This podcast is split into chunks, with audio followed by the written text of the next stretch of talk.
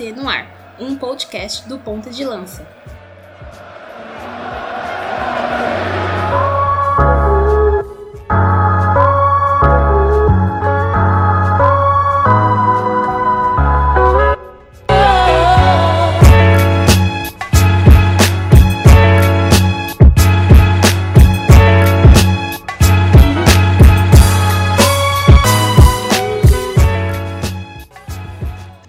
Salve galera, nós somos do projeto Ponta de Lança e este é o nosso 14 episódio do Mama África FC em 2020. Eu sou Luiz Fernando Filho, um dos membros do projeto, e hoje a nossa pauta é especialíssima porque nós vamos falar dos 30 anos da campanha histórica de Camarões na Copa de 1990. A gente sabe muito bem que essa geração e essa seleção, a campanha de, de Camarões na Copa de 90 deixou muitos resquícios tanto para o futebol africano, mas também para o imaginário do torcedor brasileiro. E se você chegou até aqui para escutar esse podcast, possivelmente você tenha sido afetado é, por essa campanha histórica de Camarões e a representatividade que teve. E é sobre isso e muito mais que a gente vai discutir nesse 14 episódio aqui na casa. E antes disso, eu peço também para que vocês nos acompanhem lá no Medium, né? No medium.com/barra arroba Ponta de Lanca, onde a gente está sempre produzindo textos sobre futebol e jogadores africanos e também jogadoras, né? Sempre tentando ali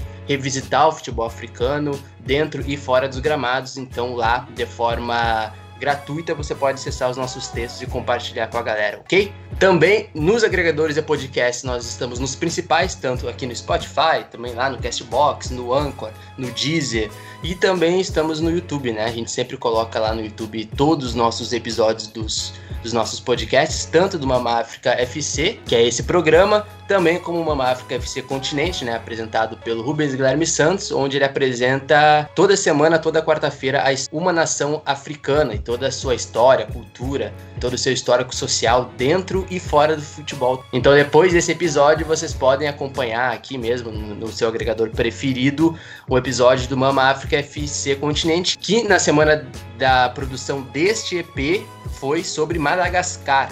Então, aí um, um país bem bacana de, de, de, saber, procurar saber o histórico. Madagascar também aí é um dos países que eu mais é, esperava nessa série, né? De episódios do Mama África FC Continente. Então você acesse lá e ouça. E também a gente acabou agora fazendo a nossa décima edição na, na semana passada. Ali pelo dia 6 de setembro, né, a Unity gravou o nosso último episódio do boletim Covid-19 em África. Então foram 10 edições, né, que a gente acabou produzindo e o Marcos Carvalho principalmente apresentando o programa ali também junto com a Caroline Tavares. Então você pode acompanhar ali já a nossa décima edição sobre o boletim e com uma novidade muito interessante porque nós vamos aí bolar um futuro programa que tá para chegar, mas antes disso você tem aí algumas semanas semanas ainda para ouvir o, a nossa última edição do Boletim Covid-19. Então, sem mais delongas, eu vou apresentar, fazer a minha conexão, que eu sempre faço, né? Todo episódio que uma África FC, a gente faz uma conexão do sul ao nordeste, né? Do nosso país. Então, vou começar lá no sul, o nosso querido Bruno Negrão, segue o líder, seja muito bem-vindo. O cara que é mais falado aqui no Mama África FC. Ele já fazia, acho que uns dois ou três episódios que não participava daqui. E mesmo assim, o cara não deixou de ser falado. Seja muito bem-vindo, irmão. Pessoal sempre fazendo fofoca de mim. É complicado. Mas aí, salve, salve, pessoal. É sempre ótimo estar tá, tá participando, né? Fiquei de fora de alguns episódios, mas é sempre bom estar de volta. Ainda mais para falar de assunto que eu gosto bastante, que é a questão de Copa do Mundo, seleções históricas, jogos que ficaram marcados aí na, na história.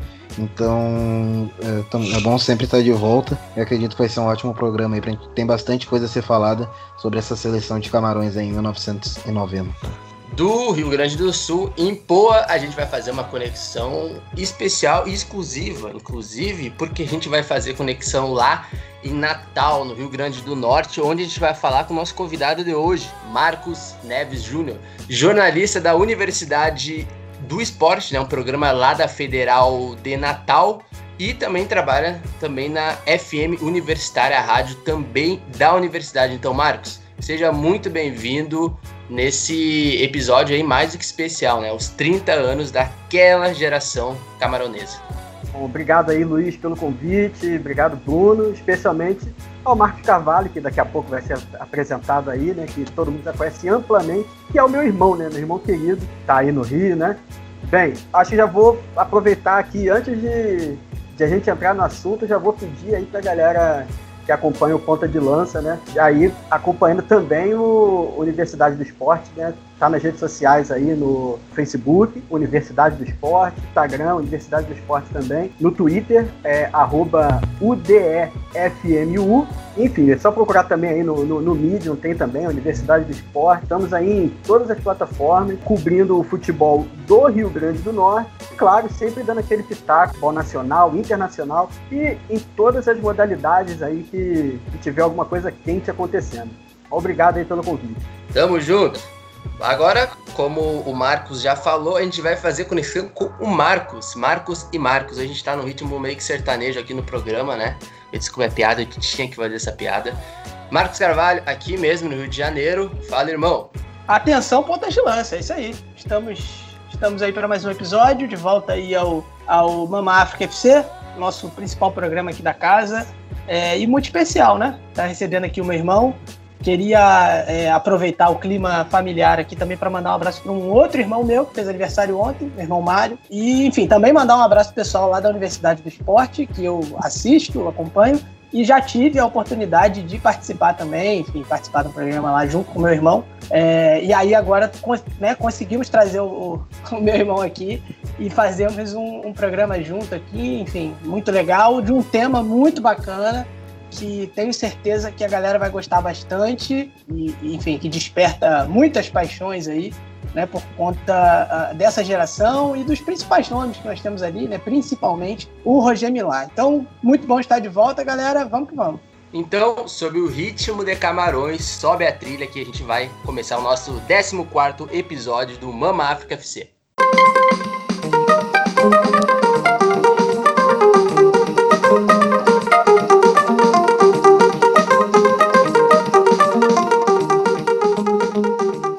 Então, como eu disse no início do, desse episódio, né? Camarões, a geração de Camarões de 90, ela é uma geração, né? Tem um, um, vários pontos positivos pela representatividade, pela campanha e pelos efeitos, né? Que essa geração camaronesa teve para o futebol africano, né? A nível mundial também e principalmente para quem, aqui até para nós brasileiros, né? A gente tem aí uma, uma percepção bastante positiva sobre Camarões de 90 e nesse episódio a gente vai tentar contextualizar a geração né, de 90, a geração de Rogério Milá, a geração de Stefan Tatal e vários outros. Até porque a gente, antes mesmo de falar da campanha de geração de 90, a gente precisa contextualizar, né? Principalmente a trajetória da seleção camaronesa até chegar à Copa do Mundo na Itália. E é sobre isso que eu já faço primeiros, as primeiras perguntas para vocês, pessoal. Como é que a gente pode contextualizar, primeiramente, para o pessoal que está nos ouvindo, como foi o desenvolvimento, é, principalmente é, vendo ali a década de 80, de Camarões até chegar à, Copa do Mundo, a seleção que boa parte dos torcedores, mesmo os que não vivenciaram, conhecem. Bom, é, essa a trajetória dessa, dessa seleção de 1990, dessa geração tão falada e admirada, ela começa, na verdade, bem antes, né? Como você citou, Luiz, ali na década de 80, essa geração ela fez muito sucesso a nível continental. Né? É uma seleção que disputou três finais de, de Copa Africana de Nações, né? vencendo ali em 84, venceu em 88 e perdeu uh, na final né, de 86 para o Egito, né? enfim, uma das grandes potências aí do futebol africano. E assim, em 82, essa seleção ela vai para a Copa do Mundo, faz sua estreia, é, faz uma campanha, enfim, sem vitórias, mas também sem derrotas, e aí a gente pode entrar um pouco mais a fundo nisso, vou deixar até também para os colegas falarem aí. É uma seleção que ela vai sendo talhada ali, né, ao decorrer dos anos 80, para chegar, e ela chega ali em 90 com bons jogadores, né, que, que fizeram parte desse processo, mas também com jogadores que já não estavam mais é, é, na seleção, no caso, o principal ali é o Milá, né, e ele, ele acaba é, é, voltando à seleção, e a gente também vai falar sobre isso mais à frente. E aí fazem aquela Copa memorável de 90, né, onde Camarões chega ali até as quartas de final. Então, é, é importante ressaltar também que em 82 a presença de seleções africanas não era tão, tão grande assim né, na, no Mundial. Também pelo número de, de seleções que participavam, tá, a gente pode até dizer isso, mas também o número de classificados para o continente africano, de vagas para o continente africano, era pequena, eram duas vagas. Né? E aí Camarões ela vai em 82, aí em 86 Camarões não se classifica, volta à Copa do Mundo em 90, depois participa em 94, enfim, aí depois a gente vai falar um pouco mais sobre isso.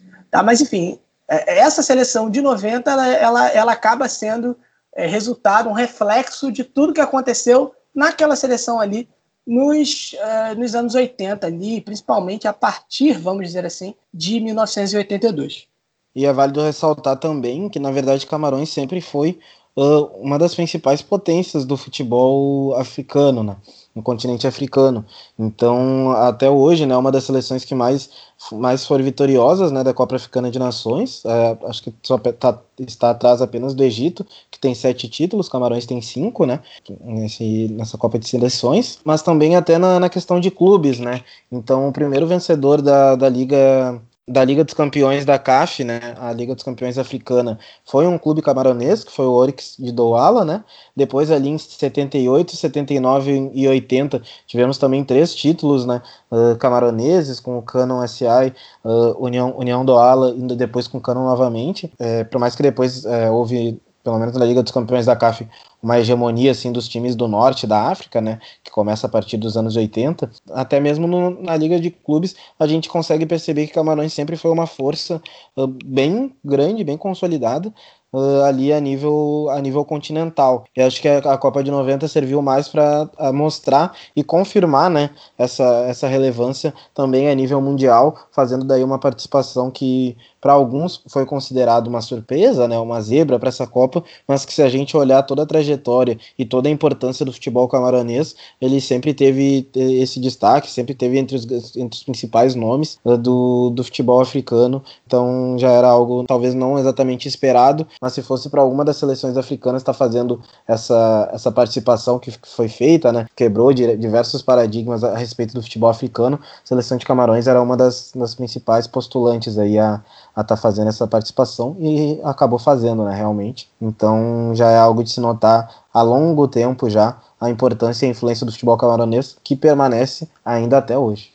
Então, Luiz, e até em relação a essa surpresa, né, para muita gente, eu acho que isso também diz muito sobre como é a cobertura da, da imprensa especializada né, em futebol é sobre os campeonatos de outros continentes que não sejam Europa e, e, e, América do Sul, né? Porque se você for ver, teve esse, esse caso de Camarões, né? Que dominou os anos 80, as competições africanas continentais né, dos anos 80, é, ainda que aquela época né, fosse num formato menor né, do que é hoje, com menos seleções, é, mas Camarões dominou o cenário africano nos anos 80 já tinha feito essa estreia, como o Marcos falou, em 82, com algum êxito, né? Especialmente se a gente lembrado que do imaginário né, que tinha na época, que era Zaire, né, a campanha desastrosa é, anterior. Aí Camarões chega e não perde nenhum jogo, faz um gol contra a, a seleção que foi a campeã, né? O, o, o, seu único gol naquela Copa foi um empate de 1 a 1 contra a Itália. E aí em 90 reaparece, faz uma campanha espetacular. E aí a, a, a, a, imprensa esportiva não aprendeu, porque depois em 94, quando a Nigéria chegou também fazendo uma ótima campanha na Copa do Mundo, para muitos foi surpresa, mas se você for olhar o que a Nigéria estava fazendo no cenário africano, aquilo era esperado. Aquilo era justificável, né? É, é, a Nigéria tinha perdido a final para Camarões em 88, depois fez mais duas finais, teve um terceiro lugar, era campeã africana. Então, a cobertura de futebol, né, ela é realmente muito, muito eurocêntrica, né? Acabou deixando de, de perceber o potencial dessas seleções que vinham já mostrando campanhas excelentes né, no cenário africano.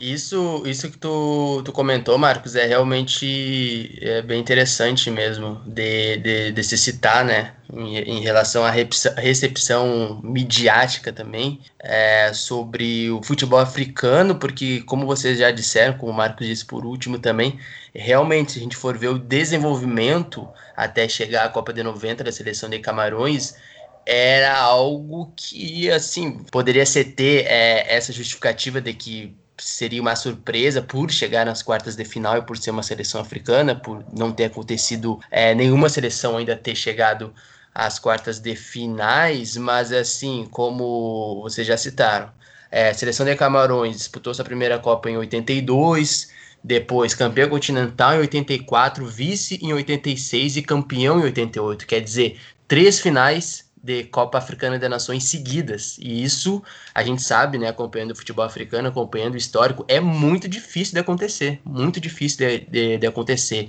É, eu não tenho comigo aqui os dados, mas possível, dificilmente alguma seleção tenha igualado ou tenha ultrapassado Camarões a nível de finais seguidas de Copa Africana de Nações. Pelo menos aqui na minha mente não vem nenhuma seleção africana que tenha conseguido esse feito, assim.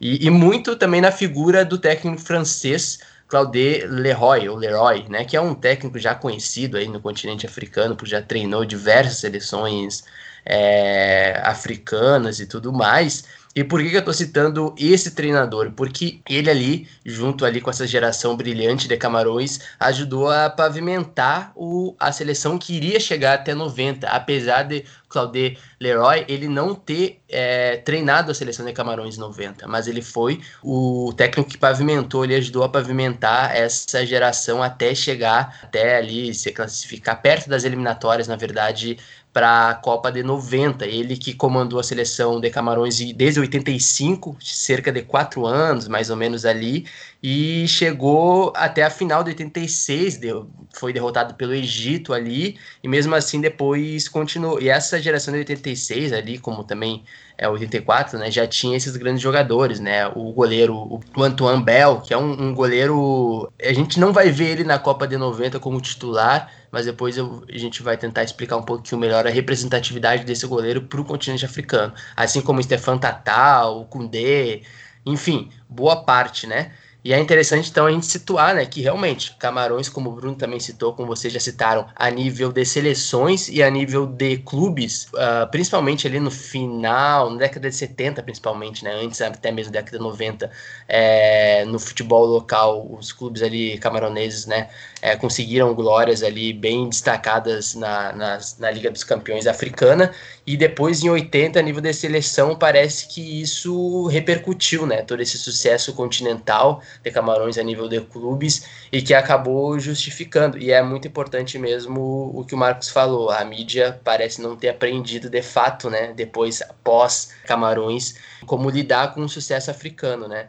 Luiz, só uma, uma curiosidade até. Depois daquela Copa de 82, o Incono ele recebeu convites para atuar é, no Brasil. Tanto foi procurado aí por Fluminense e pelo Flamengo, é, e só lembrando ali que o Flamengo e o Fluminense daquela época, um era o Flamengo do Zico e o outro era o Fluminense que seria campeão ali em 1984, foi campeão brasileiro em 1984. E também recebe o convite do espanhol. Ele escolhe o espanhol, ele, ele diz né, numa entrevista ao Júlio Gomes, repórter brasileiro, né? Ele diz que o que contou muito foi a distância, né? Naquela época é, a, a, distância era ainda maior por todas as questões de comunicação e tudo mais, e aí ele ficaria muito longe dos filhos e tudo mais. Então ele entendeu que era melhor ele para o espanhol, onde ele fez bastante sucesso, é um ídolo do, do clube, enfim, é, é, trabalhou, se não me engano, ainda trabalha no clube. É, e, e, ele recebe né, esse convite. O curioso é que depois, alguns anos depois, ele, antes de encerrar a carreira, ele chegou a ser bicampeão boliviano. Então fica aí o registro da curiosidade. Sensacional. Inclusive, já estamos chegando na Copa de 90.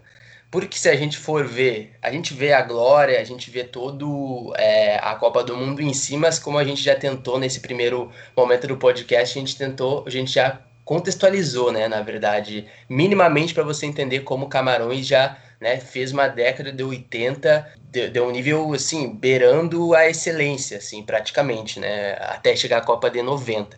E como já citou o caso do Lincoln, tanto o Lincoln como o Roger Milá eles tiveram algumas questões aí, né, pessoal, em relação às suas convocações. O Roger Milá, quando chegou à Copa de 90, já havia se aposentado da seleção camaronesa há cerca de três anos, mas parece que aí dizem, né, as línguas, uns dizem que não, outros dizem que sim, que houve uma certa intervenção do governo, né, de, a nível estatal, né, na convocação desses atletas. E como é que a gente pode trazer isso, isso para o pessoal entender o contexto dessas convocações do Roger Milá e como se deu esse início é, da caminhada de Camarões na Copa da Itália? O caso do, do Milá é o que se diz é que o Biá, né, o presidente camaronês, aquela época e atualmente ainda, fez um, Vamos colocar em termos aqui jornalísticos, né? Já que eu não tenho nenhum documento, pediu, né? Solicitou que o, que o Milá fosse convocado, que participasse da, da seleção na Copa do Mundo de 90 e, e foi atendido, né? Para felicidade é, dos torcedores da seleção camaronesa e para a felicidade da Copa do Mundo, né? Ele foi atendido e o, o Milá acabou se tornando, embora no, é, reserva né, dessa seleção, por conta até da idade já, já é um jogador, já era um jogador histórico da seleção de Camarões, mas chegou à Copa de 90 com 38 anos, era estava no banco, né, dessa seleção e acabou sendo um dos destaques da própria seleção de Camarões e do mundial como um todo. Bom, o Milá ele chega à Copa de, de 90 com 38 anos. Ele, o Milá ele teve 26 anos de, de carreira, né? De, de 1970 até 1996. Então, assim, é, é, era um jogador naquela época já longevo, ele ainda continua, né? Ele vai indo um pouco mais além uh, na sua carreira. E essa questão aí, né, da interferência presidencial, ela meio que acontece também, né? Ocorre uma certa solicitação no caso também do, do Encono, porque é, o Encono ele não seria titular na, daquela seleção, enfim, é, cinco horas antes do jogo contra a Argentina, ele era o terceiro goleiro e descartado, inclusive, para a delegação ali do jogo, né? Mas aí o, o Bel ele dá uma declaração de que seria impossível vencer a Argentina, algo do tipo. E aquele elenco, aquela seleção, estava meio mordida por conta de algumas declarações do técnico argentino, se eu não me engano é o Bilardo, aí vocês podem me corrigir aí, que diz que eram é como se eles fossem leões sem, sem pelo alguma coisa do tipo. E o pessoal tava meio já meio bolado, né, com, com o técnico argentino. E o Bel ele me dá uma declaração dessa. E aí a história conta, a história conta que o, Bel ele deu uma entrevista para a imprensa francesa que o Biá ele fez uma ligação falando que, que não dava também não para o Bel ser, ser, titular.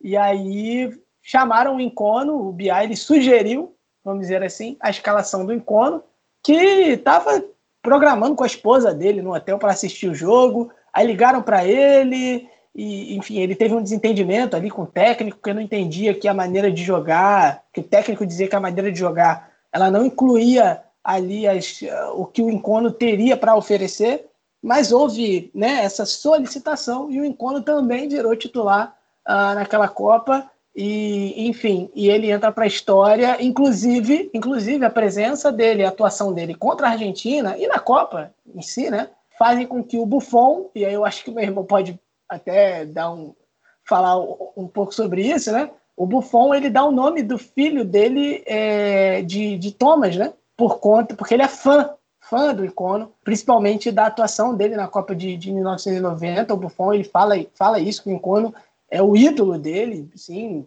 é uma coisa declarada. E aí a, a, presença do Encono, que não estava programada, né, e somada à atuação dele, tudo isso acabam gerando também essa outra curiosidade. Pois é, tem isso. Você vê a, a, a influência né, do, do Encono fez nascer aí, na minha opinião, na minha humilde opinião, o melhor goleiro que eu vi atuar né, no futebol até hoje, que é o Gianluigi Buffon, o Didi Buffon é, goleiro campeão da Copa do Mundo de 2006 pela Itália, multicampeão pela Juventus, e aí sob influência do Incona. E além disso, né, válido ressaltar também que vocês falaram do, do Rocher Milá, que com, com 38 anos, né, já estava até aposentado da, da seleção camaronesa, acabou retornando. 38 anos ainda hoje, né, já é uma idade bem elevada, né, para um jogador participar de Copa do Mundo. Depois o, o Roger ainda participou da Copa seguinte, marcando o gol, é, fazendo o recorde, né, até hoje ele é o jogador mais velho a, a marcar um gol em Copa do Mundo, com 42, com 42 anos. Ele era também o mais velho a jogar, mas não vou lembrar exatamente quem, depois até podem me, corrigir, foi, foi batido o recorde dele recentemente, mas ele ainda é o jogador mais velho a fazer gols em Copas do Mundo, na Copa de 94. Mas ali em 90 ele já tinha 30, 38 anos, né? Fez uh, a grande, um grande momento, viveu o grande momento da sua carreira, uh, fez uma Copa espetacular, digamos assim. Mas é válido também sempre lembrar que isso também quebra um dos grandes estereótipos, da, das grandes questões que acabam é, objetificando o futebol africano, que é muito da questão da idade, né? Dos gatos.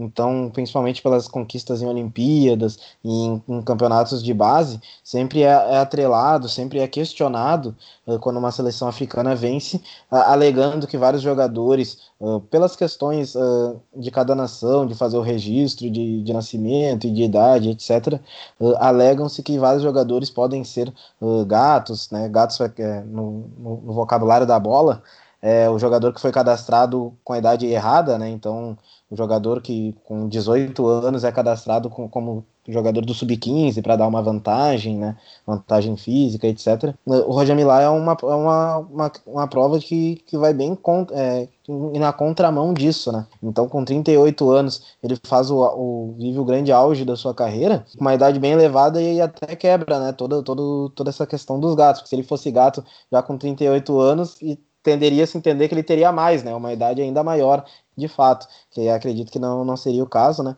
Mas quebra bastante esse, esse imaginário popular, essa, esses, esses estereótipos, essa questão que, que assola bastante né, o futebol africano, é, essa participação do Roger Milá com bastante idade e com bastante qualidade, fazendo uma Copa exemplar, é, quebra bastante isso de que o futebol africano acaba sofrendo com questão de gatos e de irregularidades nas seleções de base. Só complementando, é, é verdade, o, o, recorde do Milá de jogador mais velho a atuar é, numa Copa do Mundo foi quebrado, sim, recentemente, na Copa do Brasil, por um goleiro colombiano, né, o Mondragon, goleiro histórico da Colômbia. É, aos 43 anos, né, se tornou o jogador mais velho a atuar numa Copa do Mundo, mas como, como foi bem dito, o recorde dele como do, do Roger Milá como jogador mais velho a marcar um gol em Copa do Mundo, esse se mantém e é difícil que seja quebrado. É, outra, outra complementação aqui, outra complementação aqui, não tão importante, é o seguinte. O, o, o, Bruno falou aí do gato, né? Que na linguagem do futebol é o jogador que, enfim, que altera a idade e tudo mais. Na linguagem da vida, ela se refere a, hom a homens da estirpe de Rubens Guilherme Santos, o guia. Tá? É só isso que eu queria complementar. Fantástico, cara, fantástico. É, então, como vocês bem citaram, a seleção de Camarões chega na estreia né, da Copa do Mundo em 1990 para jogar com nada mais nada menos que a atual campeã da Copa do Mundo, da última edição da Copa do Mundo em 86, a seleção argentina de Dom Diego Maradona. E aí tem um contexto muito interessante, né, pessoal? Que é o contexto local da Copa do Mundo, né? Disputada dentro da Itália. Maradona, que é considerado um deus, né? E é até hoje considerado um deus no sul da Itália, principalmente pelos torcedores do Napoli. E é interessante, né, pessoal, a gente citar esse contexto do Maradona, porque foi uma Copa. É, e aí, pensando até no, na, nessa estreia dele, né? Jogando lá no Giuseppe Meazza ou San Siro, né? Como o pessoal preferir o Maradona ali foi um dos protagonistas ali, né, daquele jogo, naquela estreia da Argentina. Bom, pois é. Então, Camarões estreia justamente contra a Argentina, que era uma seleção para a qual os olhos estavam voltados. Obviamente, por ser a, a atual campeã, claro. E como você bem introduziu aí, Luiz, o Maradona era ainda o líder da, daquela seleção e conhecia muito bem aquele país, né? O Maradona desde, desde quando chegou na Itália, transformou, é, subverteu a ordem do futebol italiano, um país né, que tem ali como os principais campeões os times do norte, né, a Juventus, que até hoje é a maior campeã, Internazionale, Milan, também com muitos títulos. Torino tinha sido um time também muito grande. O Verona era campeão quando o, o Maradona chegou. Enfim, é, os times do norte da Itália eram dominavam o futebol e Maradona escolhe justamente jogar no time do sul, é, no Nápoles, né? Nápoles é uma cidade que, que sofre bastante com o preconceito dos moradores da, do norte da Itália, né? Muitos dizem, inclusive, isso é infelizmente é, um, é uma fala comum no norte da Itália, né? Que a Itália vai até Roma, de Roma para baixo, ou seja, o sul é África. É assim que ele se refere, muitos, né? Se referem a Nápoles. Então, o contexto da chegada do, do Maradona ali naquele, naquela cidade, é, transformando aquele pequeno, aquele time tradicional, mas ali de meio de tabela, né, do Napoli, num grande campeão é, na Itália e até na Europa, fazia com que o, o, os olhos estivessem voltados ali para o Maradona. Porém, é, aí depois tem até aquela história lá da semifinal, né, é, entre Itália e, e, Argentina. Esse jogo acontece em São Paulo, né, no estádio do Napoli. E aí o Maradona diz: Olha, eu tô aqui com vocês o tempo todo, enquanto eles dizem que vocês não são Itália. Para quem vocês vão torcer? E aí a torcida de Nápoles fica dividida, o estádio fica dividido é, na torcida aí pelo Maradona, pela Argentina, né? E pela Itália. A Argentina acabou vencendo, eliminando a Itália, é, vencendo nos pênaltis, né? E eliminando a Itália e indo jogar a final contra a Alemanha. É, mas enfim, mesmo com todos os olhos voltados aí para a Argentina, é, Camarões foi lá e aprontou a surpresa, né? É, esse foi um jogo que Camarões até fez um jogo mais ríspido, né? Teve duas expulsões ali, um jogo bastante duro, um jogo disputado, mas o que se destacou foi uma seleção, uma seleção camaronesa também muito, muito ofensiva, né? Chegando muitas vezes ao ataque, assustando a seleção argentina e no final acabou fazendo aquele gol, né, o Mambique, um, um salto lindo, um voo que se a gente exalta hoje, né, o, o é, aquele gol que o Cristiano Ronaldo, por exemplo, fez né, pela Juventus contra a Sampdoria no ano passado, um voo incrível. Esse do Mambique também é uma coisa impressionante, a altura que ele voa, parece que ele para no ar né, para cabecear aquela bola. E aí depois o Pumpido, Nery Pumpido, né, goleiro da Argentina, é, acabou contribuindo, engolindo um belo de um frangaço, mas isso não tira em nada o mérito da seleção de Camarões, que atacou, mereceu a vitória e o movimento, o gesto físico né, do Omambi, que a foto é uma coisa muito bonita, né? ele parado lá no ar, cabeceando aquela bola para baixo e fazendo a alegria aí da, da torcida de Camarões e, obviamente, de todos que estavam torcendo contra a Argentina é, aquela altura no estádio Giuseppe Meazza. Vale ressaltar que esse jogo até hoje é, é, marcado e reconhecido como uma das maiores zebras, né, entre aspas, assim, de Copa do Mundo. Foi um resultado realmente inesperado, principalmente pela expectativa que se tinha em relação ao Maradona, a seleção argentina, e o Maradona que logo de, depois fez uma, uma, excelente Copa, né, terminou a Copa com até com dor de coluna, digamos assim, que dizem, uh, muitos dizem que foi ele que carregou nas costas a seleção argentina até a final a, contra a Alemanha. A, a, vitória de Camarões ela não, não ela se caracterizou não apenas por ser uma zebra, mas pela vitória ser uma vitória com, com autoridade, com por merecer vencer. Então o Camarões de fato não apenas venceu, mas fez uma melhor partida do que a, a seleção argentina, principalmente pela questão também pela questão tática. Conseguiram fazer uma marcação muito boa em relação ao, ao Maradona, que não, não, eh, não conseguiu jogar, não conseguiu desempenhar seu futebol da melhor forma e até o Maradona, né, por toda essa questão uh, do preconceito que existe né, na Itália, né, a, após o jogo, o Maradona, né, que quando ele não, não se destaca dentro de campo, acaba se destacando fora. Ele dá uma entrevista bem peculiar que diz, quando se pergunta né, o porquê do, do apoio em relação é, dos torcedores que acabaram apoiando né, e se encantando com a seleção de Camarões, quando se pergunta isso para Maradona, ele dá uma entrevista dizendo: é, Não sei o motivo disso, mas talvez seja essa a prova de que os italianos não são racistas, numa clara uh, ironia, né, no caso, uma, com, a, com, toda a acidez que o Maradona é famoso por ter, ele dá essa cutucada aí no, nesse lado aí do principalmente que é bem mais visível, né, ao norte do, da Itália. Então ele dá essa cutucada, uh, falando um pouco da, enfim, a hipocrisia, um pouco da contradição que, a, que o futebol acaba gerando nesse acabou gerando naquele contexto. É, um ponto também que o Maradona abordou, né, depois do jogo, é que ele diz que Camarões realmente mereceu vencer. Ele não deu desculpa porque ah, teve o frango, ah, porque foi um jogo pegado e tal. Ele fala que venceu o time que jogou melhor. Né? E, e isso também me, me, leva a lembrar o seguinte: Camarões é, fez alguns amistosos de preparação antes da Copa do Mundo e vinha perdendo muito. E aí os jogadores, é, o técnico de Camarões era um soviético, né? Enfim, a época para falar aí qual, era o nome mesmo oficial do país, né? Enfim, ainda era União Soviética e era um, um, soviético técnico e o intérprete dele era um, um, rapaz que estudava na Rússia, sabia falar russo, mas não entendia nada de futebol. É, e havia uma certa dificuldade ali, enfim, é, do que passar, do que não passar, mas os jogadores eles pedem aos auxiliares, que eram camaroneses, para que houvesse uma mudança ali no, na, no esquema tático do time, até para jogar, entre aspas, de maneira mais defensiva, no sentido de se proteger mais, de ter um time mais estruturado defensivamente, e isso, de fato, permitiu que é, permitiu a Camarões até atacar mais, né? Porque era um time que estava bem estruturado na marcação, defensivamente. E, e até essa, após essa mudança há um amistoso contra a União Soviética, que Camarões viria a enfrentar depois, e aí eles vencem por 1 a 0 ali e tal. Mas é, houve uma mudança, enfim, Camarões conseguiu jogar melhor, e na Copa do Mundo essa, essa mudança tática ela deu resultado.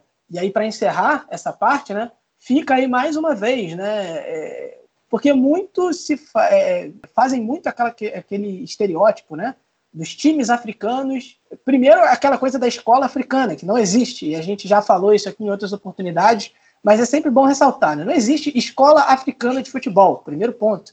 Segundo ponto, colocam muito os, os, as seleções africanas como seleções extremamente físicas né? E que vai ter aquele jogador rapidinho, de velocidade, do drible, que vai de repente decidir ali e vai jogar com falta de responsabilidade e tudo mais. E eu acho que esse movimento dos jogadores de Camarões demonstra ali uma consciência tática e uma visão uh, inteligente do jogo que muitas das vezes as análises insistem em negar. Né? Então, assim, obviamente que se fala da alegria por conta das danças e tudo mais, e, e também rapidamente, um detalhe desse jogo, o Incono, ele fala na, na, entrevista que esse jogo começou a ser ganho no vestiário, porque não dava para fazer o aquecimento uh, no campo, né, na, na, parte de fora, na parte externa, e o aquecimento era feito numa parte interna do estádio, e os jogadores argentinos chegaram cantando e tudo mais para intimidar, e os jogadores de Camarões cantaram mais forte. E aí os jogadores da Argentina saíram ali daquela área de aquecimento eles conseguiram ganhar o, o, jogo, a primeira, o primeiro embate do jogo foi ganho ali no, no aquecimento. Né? Então, óbvio, tem essa parte da, da motivação, a parte anímica, tem a parte física, ok, mas Camarões também fez uma partida inteligente. Foi um time, foi um elenco que teve inteligência para é, explorar melhor o seu potencial e vencer aquela partida e vencer algumas outras aí durante a competição. E para o pessoal entrar no clima desse jogo na estreia, a gente vai então com a narração Paulo Stein. Na época da Rede Manchete, ele vai narrar então o único gol de Camarões na estreia de 90, o gol de Oman Bic. Libi, Libi Thomas. Oman Bic na área de cabeça! Gol!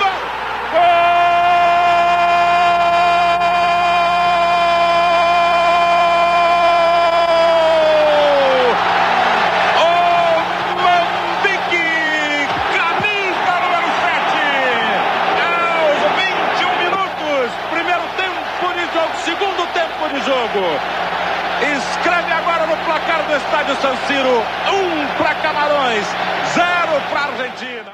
Como vocês ouviram aí, então a narração do Paulo Stein nesse jogo, né, que foi ali o jogo, o jogo da, da zebra, né, como a imprensa é, citava, mas depois na, na segunda rodada Camarões confirmou que poderia ser uma grande surpresa para além né, da primeira fase. Venceu ali a Romênia por 2 a 0 também um outro jogo, uma participação muito boa do Nincono, que ele fez uma defesa importantíssima é, ainda quando a, a, equipe empatava, se não me engano, em 0 a 0 numa cobrança do Raj, né? O Raj, aquele Raj mesmo que foi ali o grande destaque na Copa de 94, ele faz uma grande defesa e depois Roger Millar, ele faz, ou Roger Miller, né? Ele acaba fazendo ali os dois gols é, de Camarões naquele jogo e acaba classificando é, Camarões para a fase de mata-mata. Ainda depois, na terceira rodada, a seleção camaronesa iria perder de 4 a 0 né, para a União Soviética.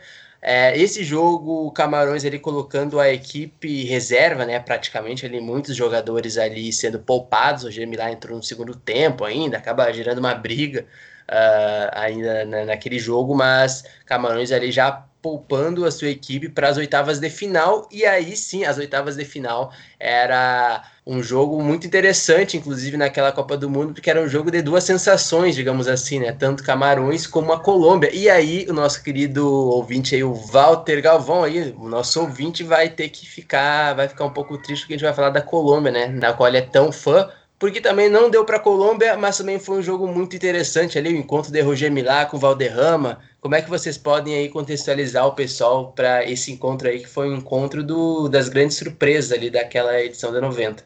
Era um jogo que se, se desse para passar as duas, seria melhor ainda, né? Uh, foram até o, as duas seleções que foram na contramão da, dessa Copa de 90, que ficou muito marcada por ser, enfim, uma das Copas mais chatas futebolisticamente falando, né? Um baixo número de, de média de gols, não foi uma os times muito fechados, defensivos, não foi uma Copa de brilhar os olhos, digamos assim. Essas duas seleções acabaram sendo as sensações que, que foram nessa contramão, assim, né? Com um futebol bem jogado, um futebol ofensivo, com jogadores icônicos, assim, né? Jogadores carismáticos, como Rochemilá, como Valderrama, como o, próprio goleiro Iguita, né, que depois acabou falhando no, no gol no, do gol do Rocha Milá, que acabou sendo uma, uma gerando uma cena que até hoje, sempre que você vai falar de Copa do Mundo, sempre tem tem que colocar essa cena, por mais que não tenha sido nenhuma final. É uma cena que ficou bem marcante ali, o Iguita querendo sair jogando, o Roger Milá roubando a bola, né? E fazendo gol. Depois até o Roger Milá falou, falaria numa entrevista que ele tentou driblar o Milá e ninguém dribla o Milá, e explicando um pouco o gol. Mas essas duas seleções, elas eram as grandes sensações assim da Copa, e são duas seleções que até hoje, a gente está falando mais aqui da seleção camaronesa, por motivos óbvios, óbvios, né? A seleção de essa seleção da Colômbia também de 90 é uma seleção também que vale bastante destaque e foi muito importante também a nível continental aqui na, na América do Sul. Então essas duas essas duas equipes. Se passasse as duas, seria o melhor dos cenários, mas como só deu para passar uma, a gente fica feliz que tenha sido também a seleção de Camarões, que fez uma bela partida. E apesar até da. Depois o pessoal até pode falar mais, apesar da partida ter terminado 2 a 1 né, e ter ido para a prorrogação, o próprio 0 a 0 né, o baixo número de gols na Copa, eu já, já comentei, Apesar de ter sido um 0 a 0 no tempo regulamentar, o jogo foi bem disputado, as duas equipes querendo o jogo, então foi uma ótima partida também, que acho que o Marcos vai, vai comentar um pouquinho melhor. Tu vê que agora fui de jornalista, né? Falei, o Marcos vai comentar um pouquinho melhor. E tem dois Marcos. Sensacional. Lembrando que essa seleção do, da Romênia, que, que Camarões venceu na, na primeira fase também, já tinha um bom número de jogadores daquela Romênia que seria destaque em 94 também, né? Já tinha o Raj, já tinha o Dumitrescu, o Radotioio, tinha vários jogadores daquela seleção que, que também jogou um futebol muito bonito em 94. Sim, Camarões e Colômbia tem, é, é, tem uma curiosidade né, sobre, sobre essas duas seleções. Né? Duas que foram sensação em 90 e duas que foram decepção né, decepções em, em 94, né? É, essa partida de 90, é, a Colômbia estava num grupo muito difícil, um grupo duro, né? Um grupo com Alemanha, Iugoslávia e aí Emirados Árabes era saco de pancada é, desse grupo. A, a Colômbia só perdeu para a Iugoslávia, mas venceu a seleção dos Emirados Árabes e empatou com a campeã Alemanha, né? Então acabou se credenciando aí a passar de fase. Vale lembrar que naquela Copa, né, eram apenas 24 seleções, se classificavam as duas primeiras é, de cada grupo e mais quatro seleções é, por nível técnico ali, né, que as quatro melhores terceiras colocadas né, passavam de fase também. E foi nesse, nessa situação que a Colômbia passou e fez um jogo maravilhoso, apesar do 0 a 0 como o Bruno disse, foi um, um jogo bem movimentado, um jogo de ataque contra ataque, uma coisa linda de se ver. Mas aí na prorrogação, é, o, o, o, Roger foi lá e, e, resolveu, né? E realmente com aquela cena icônica, né? O Iguita, que era um goleiro de uma técnica muito boa, né? Era um, jogador, era um, era um goleiro que sabia realmente driblar, era um goleiro que, que era artilheiro também, tinha um passe muito bom, então ele controlava muito bem a bola. Várias vezes o nosso ouvinte aí, né, for pesquisar, vai encontrar é, vídeos do, do Iguita driblando, saindo da área dele, driblando até o campo do adversário, cruzando o campo com o domínio da bola, mas na frente do Roger Millar, a situação acabou complicando para ele. E aí, ali, as chances da Colômbia né, de, de reagirem na prorrogação acabaram diminuindo muito. Aí, depois, a Colômbia tentou até reagir, né, chegou a fazer um gol, mas não foi suficiente para estar a classificação. E Camarões avançou para enfrentar uma campeã mundial, mais uma vez, é, nas quartas de final, né, que é um jogo também muito especial que daqui a pouco a gente vai falar, né? um jogo eletrizante também. E só para falar rapidamente um pouquinho daquela seleção da Colômbia, além do Iguita, que já foi citado aí, é, alguns nomes aqui interessantes, por exemplo, o próprio Valderrama, personagem icônico do futebol colombiano, ídolo do futebol colombiano. A gente tem ali o Fred Rincon, que é bem conhecido aí aqui no Brasil. Queria também destacar ali o Redim, que entra e faz o, o gol, né? Ele entra ali no final do segundo tempo e ele acaba fazendo o gol que descontou ali na prorrogação para a Colômbia. E um nome que eu queria destacar aqui também é o Andrés Escobar, que era o zagueiro daquela seleção, e, e, que a, história dele é um pouco mais falada por conta da Copa de 94, na verdade. Eu sei que a gente está falando da Copa de 90, mas interessante como ele está em dois jogos assim icônicos. Nesse a gente tem uma falha bizarra, né, do, do Iguita, vamos dizer assim, que como foi colocado é um, é um goleiro de muita técnica,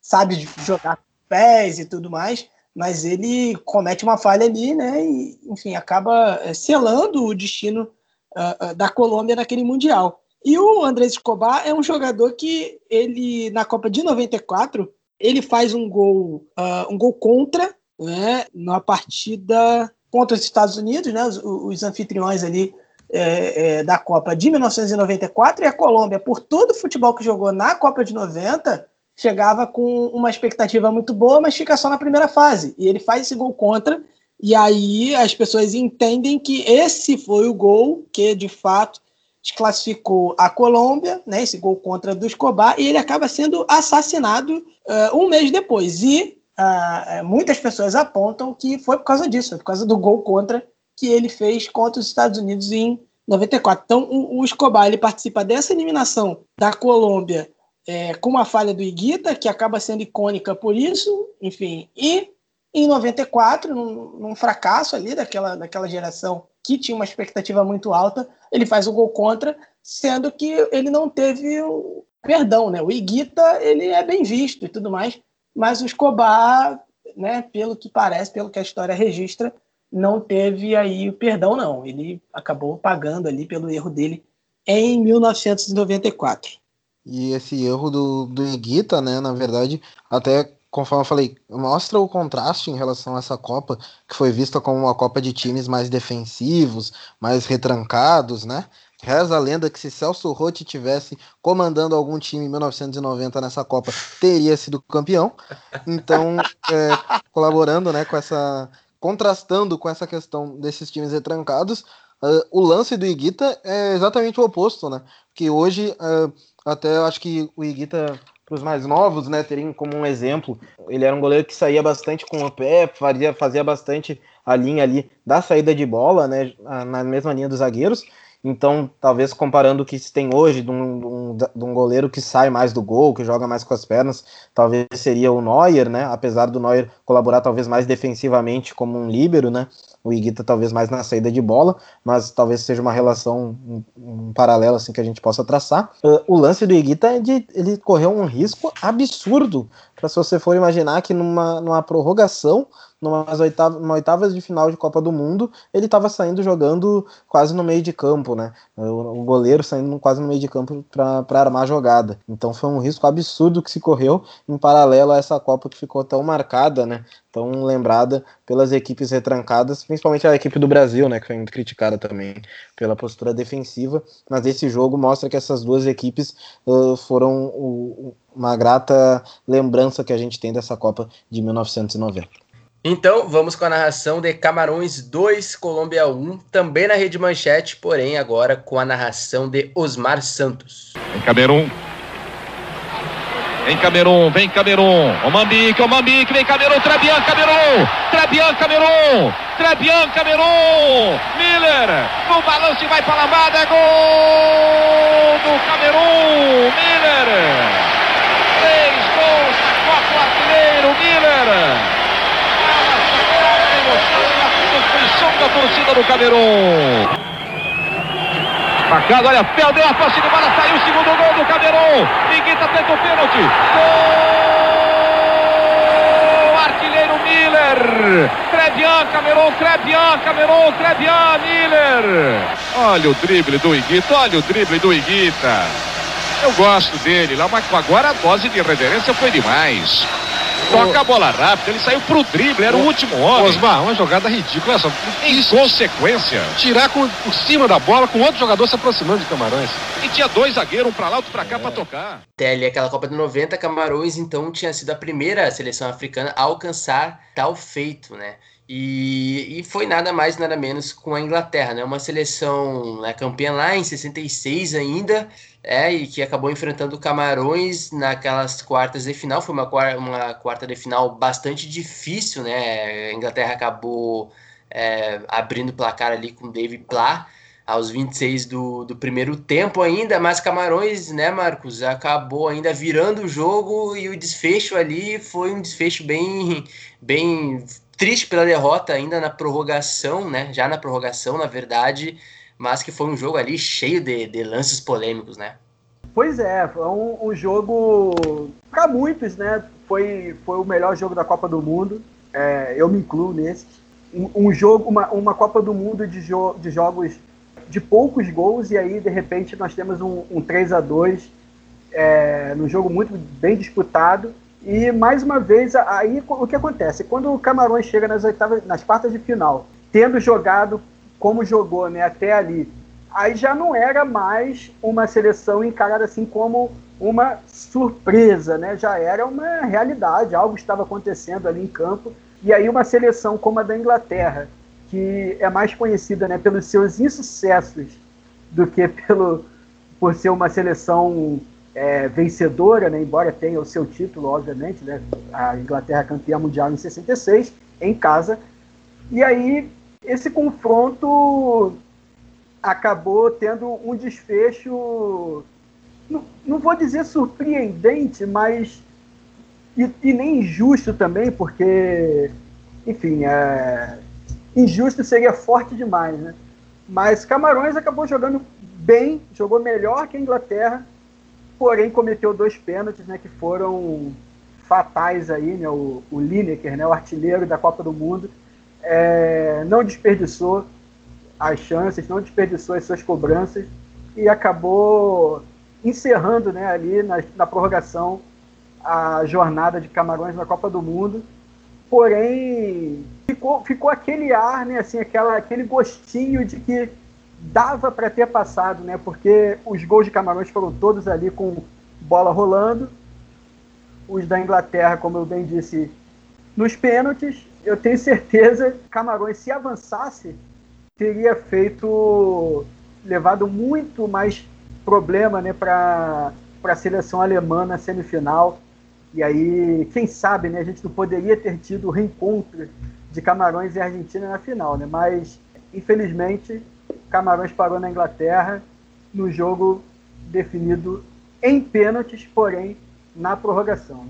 É um fato, fato interessante, né? O Encono, né, numa entrevista, ele diz que a seleção camaronesa, né, apesar de, de, de ter jogado melhor, né, e digamos, uh, de certo modo, ter merecido, de repente, uma sorte melhor, vamos dizer assim, e ter tropeçado ali em lances ali de pênalti, é, o Incone ele diz que a, a seleção ela entrou num clima diferente, mesmo assim, porque recebeu uma visita de uma, de uma autoridade do país e que disse uh, que aquilo que eles tinham feito, aquilo, é, é, é como aquilo representava para o continente africano e tudo mais. E o Incona ele diz que a equipe entrou mexida com isso, aquilo mexeu com a equipe. É, ele, ele fala isso de um, assim, como se tivesse mexido de um, de um modo negativo, entendeu? No sentido de que a equipe entrou uh, uh, meio que não é, é, muito autoconfiante, mas achando que iria ganhar mesmo de qualquer jeito, entendeu? e aí toma o primeiro gol, consegue a virada e, e talvez nisso daí tenha pesado, né? Enfim, a, de repente a, de, a desatenção ali para uma jogada que gera o pênalti, de repente o excesso de confiança. Poxa, a gente já estava confiante antes de, de, de, começar o jogo, né? E aí a gente toma o gol, mas a gente vira. Poxa, a gente virou, não, não tem como a gente perder isso, né? Talvez tenha sido isso. Né? Enfim, aqui eu estou me baseando pela entrevista do Encono tentando encontrar ali né, alguma razão um pouquinho além das quatro linhas. E aí é, é tem o pênalti, enfim, vai para a prorrogação e no final, né, acaba como como Marcos bem disse, a Inglaterra elimina uh, Camarões. É, só mais um fato, né, que se caso de repente se encontrasse é, Camarões e Alemanha, né, seria ali um, um encontro, digamos, histórico também no sentido colonial da coisa, porque a Alemanha, e aí o, o nosso querido Rubens Guilherme Santos, o guia, ele explica melhor lá no Mama África FC Continente, é, a gente pode fazer autorreferência, né? É, ele, a, a, Alemanha ela teve um período ali de, de posse do, do território camaronês. Então seria, teria esse, encontro aí, talvez não, não, seria, não estaria tão em voga isso. Acho que hoje em dia a gente falaria um pouco mais disso se fosse mais recentemente, mas teria essa curiosidade aí também no confronto entre Camarões e Alemanha numa possível semifinal, né? Seria bacana. É, e me arrisco a dizer aqui que, pelo, pelo futebol jogado e tudo mais, Camarões foi a seleção que chegou mais perto de uma possibilidade de título mundial. É, é, apesar de ter chegado na mesma, né, no, no mesmo estágio que Senegal e Gana, é, eu acho que era uma seleção, dentre essas três, com mais cancha, vamos dizer assim, para chegar ali, surpreender, dar trabalho para a Alemanha e conseguir eventualmente uma vitória. E, como já havia vencido a Argentina antes, é, fazer uma boa final com a Argentina, por que não? E vencer a parada, né? Imagina, em 90 a gente ter aí um campeão do continente africano, já em 90, né? Algo que hoje em dia é, é uma ideia que a gente tem dificuldade, de repente, de cravar, né? Pô, nossa, não, o próximo campeão da Copa do Mundo vai ser africano. Ninguém crava isso. Né? Mas quem sabe, né? Talvez, eu acho que em 90, é, a seleção que mais teve, deu esperança, assim, vamos dizer, de um africano ser campeão, apesar de a eliminação ter sido justa, ter, ter chegado no mesmo estágio que todas as outras, eu acho que, que essa seleção de Camarões representou isso aí. É, o, que, o que dói muito né, nessa, você ressaltou esse ânimo né, que, os, que os jogadores de Camarões, é, com que os jogadores de Camarões entraram em campo, e a virada também, tudo mais. O que dói é um sentimento que nós dois né, conhecemos muito bem, porque esse pênalti aconteceu aos 42 do segundo tempo. Né? Então, até os 42 do segundo tempo, Camarões estava classificada para jogar para jogar a semifinal da Copa do Mundo, né? E aí, num pênalti, aos 42 acaba sofrendo empate, levando o jogo para prorrogação, quando em outro pênalti seria eliminado. Né? Todas as, as equipes né, africanas que chegaram nas quartas de final, acho que ainda fica esse gostinho né, de que poderia ter ido um pouco mais longe ainda. Né? Nessa, na, em, principalmente em 1990, uh, dava, fica, fica ainda esse gostinho que dava para ter chegado na, na semifinal, dava talvez para ter levado para uma disputa de pênalti, enfim, dava para ter, ter conquistado ainda essa, essa classificação. Uh, depois com o Senegal em 2002, uh, apesar de ter perdido para a ótima seleção turca, fica também esse gostinho, porque foi uma, uma Copa com diversas zebras, né, entre aspas, várias seleções surpreendendo, então fica esse gostinho. E também em 2010 com Gana, no último minuto da prorrogação teve um pênalti perdido, talvez onde mais deixou esse gostinho, né, pegou mais perto ainda, mas é uma tá sendo uma sina ainda entre as seleções africanas, quando acabam chegando, sempre fica esse poderia ter ido ainda um pouquinho mais. Então, sob a narração do eterno Luciano do Vale, a gente vai relembrar então Inglaterra 3, Camarões 2. Lembrando, gols da Inglaterra foi de Davi Pla e os dois gols né, decisivos do Gary Lineker. Em Camarões, quem fez os gols foram Emmanuel Koundé, aos 62, de pênalti, e depois Eugené Ekeke, ou Eukeke, não sei como você fala, porém, ouçam aí Luciano do Vale, então Inglaterra 3, Camarões 2. Saiu do marcador o Pierce. Olha o cruzamento, quando ficou no meio do caminho.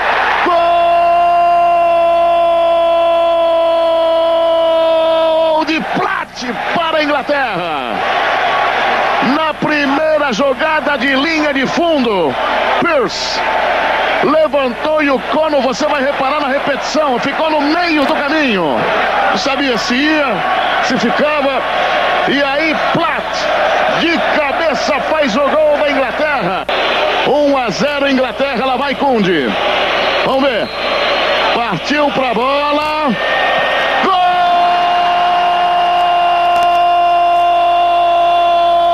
Gol de Camarões. Macanac tá na frente, ciscando Miller. Vai Miller, vai Miller. Mete, mete, grande bola no gol, olha o gol, olha o gol, olha o gol, olha o gol, olha o gol. Gol!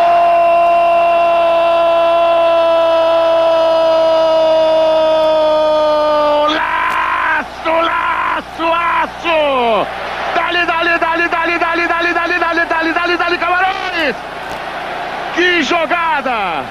Que tabela! Num envolvimento sensacional! Camarões! Camarões! Olha só! Pênalti! Pênalti! Pênalti! Pênalti! Pênalti! Lineker Cono, Lineker Cono, gol!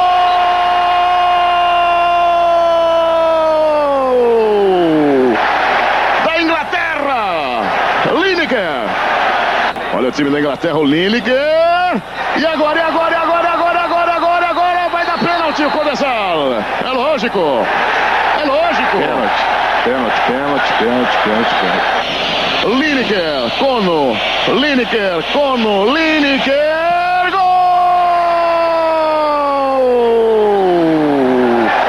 Da Inglaterra! Lineker!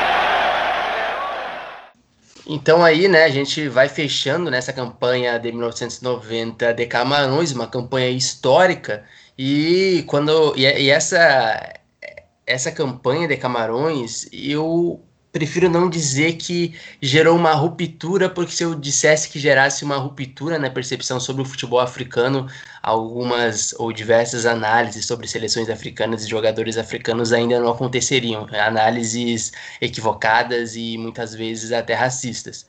Mas essa geração de 90, de certa forma, ela ela liga o sinal, né? É, pelo menos para quem aí analisa ou analisava futebol é, de forma séria, principalmente nas representações em relação ao futebol africano em Copas do Mundo, porque antes disso, por mais que né, já tivesse ali a primeira vitória é, de uma seleção africana em 78 com a Tunísia, depois uma primeira Copa ali em 70, né, principalmente com, com vagas ali acertadas pela FIFA, é, com, a, com Marrocos, ainda se tinha ali aquela campanha de 74, né, Desire, né, que foi uma campanha desastrosa ali, mas que parece que serviu de um exemplo único, né, de, de vexame do futebol africano que por muito tempo ficou, até pós 90, na minha opinião, já dando minha opinião aí, uh, como sendo o estereótipo do futebol africano, né, o futebol africano como algo desorganizado, né, como o Marcos até já citou, né, como algo apenas físico e de velocidade e pouco técnico. Então, passando a, a bola para o Bruno Negrão, é, eu queria até que tu é, conseguisse dar essa visão, Bruno, em relação a esse exemplo do Zaire e a Copa de 90. Como é que tu vê esse lance, eu até coloquei isso no roteiro, inclusive, eu coloquei ruptura entre aspas, porque na minha visão não houve uma ruptura, mas acho que serve de um exemplo de análise para a gente conseguir é, discutir o futebol africano e revisitar ele a partir dessas campanhas da Copa do Mundo. Então, Luiz, acho que para comentar bastante sobre esse legado, né, que, que a seleção de 90 acaba gerando, para começar só para entender, para a gente contextualizar, a gente começa em 1934, que Egito faz a primeira participação de uma seleção africana em Copa do Mundo. Em 1934, a, Copa do Mundo começou em 1930, né? Seria a segunda edição da Copa do Mundo. Egito joga apenas um jogo, né? Acaba perdendo. E, de, e depois disso, em todas as, as, as, Copas que se seguiram, só voltamos, a, só voltamos a ter uma participação de uma equipe africana em 1970. Então ficamos ali mais de sete, sete edições de, de Copa do Mundo, é, seis edições acho, né, que teve, sem nenhuma, sem nenhuma participação de, de nenhuma equipe, é, de nenhum representante do continente africano. O que ocorre, né? Em 1900 até a gente, nessa semana mesmo, a gente lançou um texto no Medium do Ponta de Lança. Quem quiser conferir um pouco mais, né, sobre a influência do Kwame Nkrumah, Kwame Nkrumah e de Gana, né, no geral, para para a construção do futebol africano, né? Nesse texto a gente passa um pouquinho por isso. Mas o que ocorre? Em 1966, a FIFA ela decide abrir um pouco mais a, as vagas para a Copa do Mundo e ela deseja colocar uma vaga para seleções de, da Ásia e da África disputarem entre si. Uh, antes essas seleções disputavam sempre uma repescagem com uma seleção africana. Para 66 a, re a repescagem seria entre si e elas poderiam ter pelo menos uma delas, teria daí uma, uma vaga na Copa do Mundo.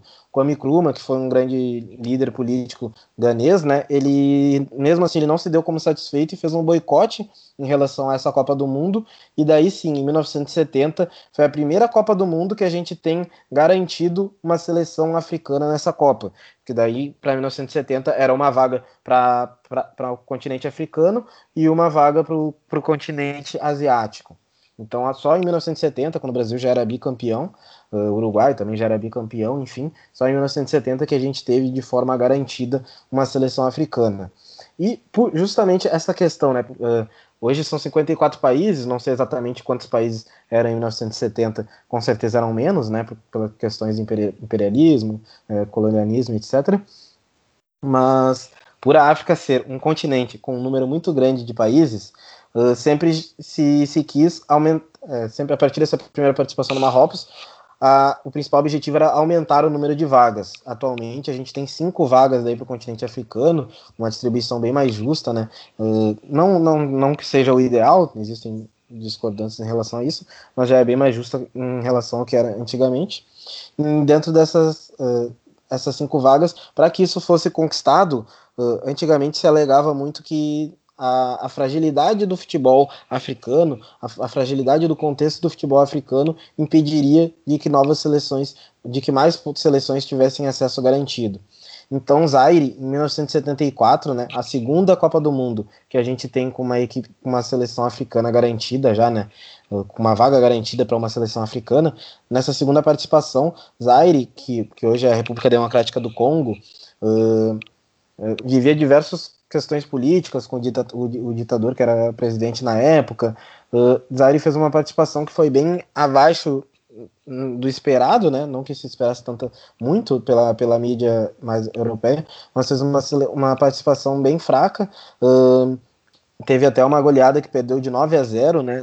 Num, num dos jogos, teve diversas é, intervenções estatais na escalação. Então, o ditador, que era um, um Mobutu Sese Seko, talvez é, não sei se acertei exatamente a pronúncia, ele fez diversas interferências determinando quem que seria escalado, o treinador não tinha tanta autonomia, e foi uma, uma participação bem fraca, que gerou bastante, né, principalmente até no Brasil, a revista Placar, que, que hoje ainda é considerado uma das principais referências, ela tem uma manchete que é como levar a sério, como levar a sério uma seleção igual a do Zaire.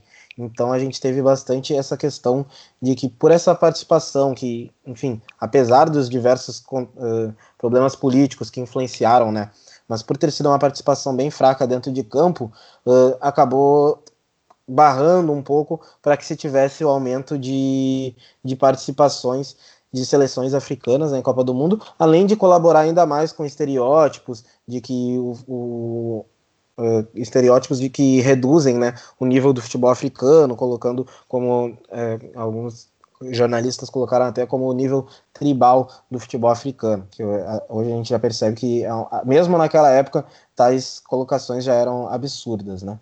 Uh, depois, em 78, continuamos com apenas uma, uma seleção africana em Copas do Mundo. Em 82, a primeira participação de Camarões, como a gente falou no início do programa, a gente já teve duas, que foi Argélia e Camarões. E ainda em 90, né, 86 e 90, continuamos com duas, com duas seleções. Em 90, quando o Camarões ele quando faz a estreia, que a estreia de Copa do Mundo, né, sempre chama olhares, né? Todo mundo espera isso, quatro anos esperando uma nova Copa do Mundo. Então, quando o Camarões acaba derrotando a, atual campeã Argentina do Maradona, Maradona no auge, enfim, na Itália, eh, quando acaba derrotando e eh, acaba mostrando um pouco da força que o, o, futebol africano ele poderia mostrar. O próprio, a própria seleção do Egito, né? As duas classificadas para 1990 foram Camarões e Egito. Egito, se não me engano, empata com a seleção da Holanda, que acho que na época era atual campeã europeia né? Uh, a Egito, ao fazer esse empate também, uh, é colocado em, em xeque a questão do, do aumento do número de vagas para seleção, as seleções africanas, que de fato ocorre. Em 94 temos, temos três, três representantes, Camarões, Marrocos e Nigéria, e daí a partir de 98 a gente já tem quatro, daí em 2006 já ficamos com cinco, representantes. Né? Em 2010 chegamos a ter seis, por ter sido uma Copa disputada no próprio continente, né? O, a sede tem a vaga garantida já automaticamente. E, mas isso foi essa participação de Camarões ela foi é, determinante, fundamental para que aumentasse a relevância do, do, futebol africano, por mais que a gente tivesse uma relevância política ali uh, em, em 70, né, com o boicote, com as pressões em relação à FIFA, mas tivesse uma, uma relevância política, mostrou-se essa relevância dentro de campo, né, principalmente até por uh, em 74 uh, quase todos os jogadores atuavam na liga local, né? Então quase todos os jogadores jogavam no próprio país. Ali em 90 a gente já tinha também jogadores com passagem na Europa, por mais que não, não nos grandes clubes, não nos, nas principais forças, mas a gente já teve jogadores que tiveram alguma passagem. Então é, era uma seleção mais mesclada, tanto com jogadores do, do próprio país quanto jogadores que já tinham é, chamado a atenção das principais ligas. Então acho que essa participação de Camarões ela foi determinante uh, para começar uh, não, não digo que uh, finalizou, né? não digo que é uma questão uh, concretizada ainda. Até hoje a gente continua lutando e buscando para que a, o futebol, respondendo né, a, a pergunta, a revista Placar, para que o futebol em todo o continente africano seja assim de fato levado a sério, pois tem motivos para ser levado a sério, uh, não, não, de, não deveria ser feito de forma diferente, uh, mas a gente sabe que diversas é, estereotipações, seleções tratadas como exóticas ainda até hoje acontece. E Camarões, essa, essa, essa seleção em 1990 foi um passo fundamental para que a gente consiga, para que, se, que se conseguisse ter avanços em relação a essa questão.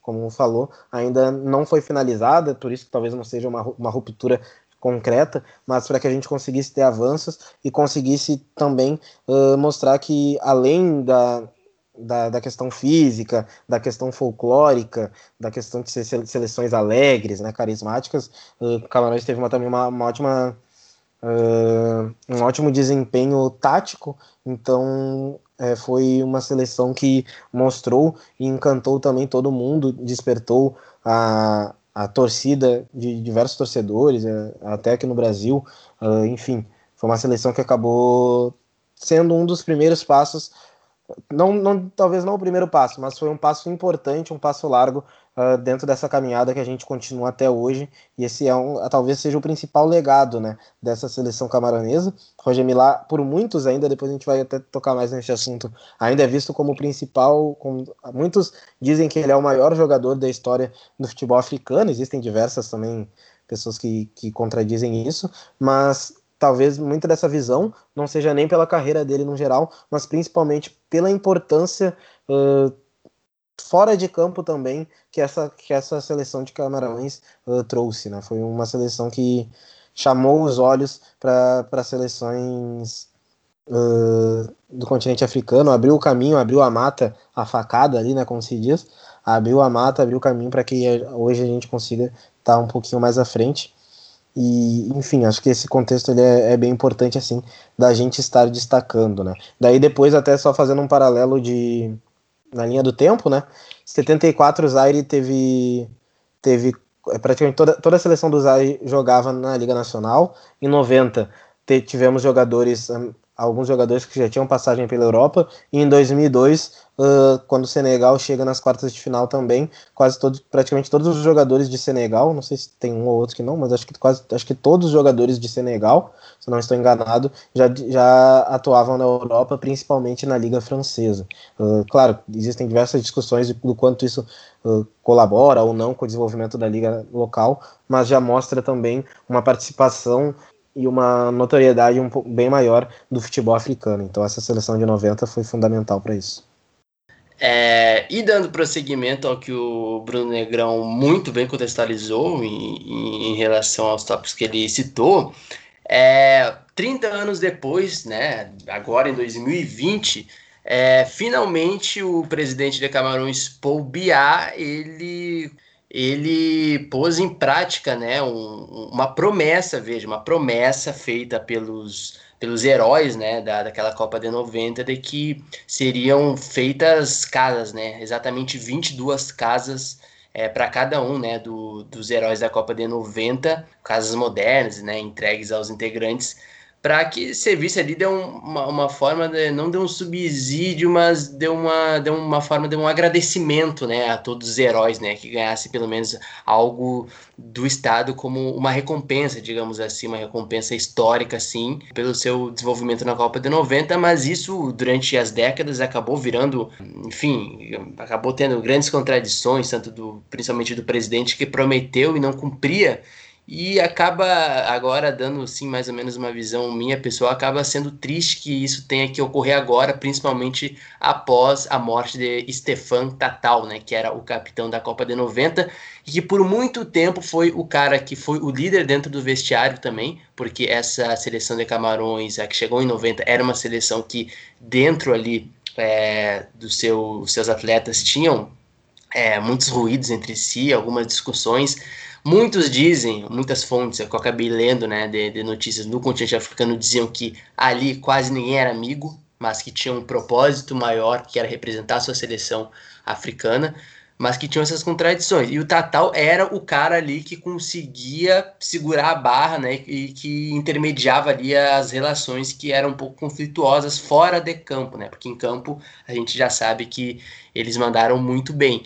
E logo após a morte do Stefan Tatal, o Paul Biá, 30 anos depois, é, garantiu é, essas casas. Obviamente que não será entregue para todos, porque, pelo menos agora, no dia 12 de setembro de, de 2020, tanto Stefan Tatal como o Benjamin Massing e o Luiz Paul Infed, eles foram três desses que não vão receber a casa porque já faleceram. Então, eu queria jogar para vocês aí já vamos chegando mais ou menos é, é, nas considerações finais do, desse episódio sobre, sobre a geração camaronesa. Como vocês veem esse lance do, do reconhecimento, né? Porque precisou três décadas desde a promessa do, do, do presidente camaronês para que isso acontecesse e acaba aí escancarando uma faceta que é do jogador de futebol, né?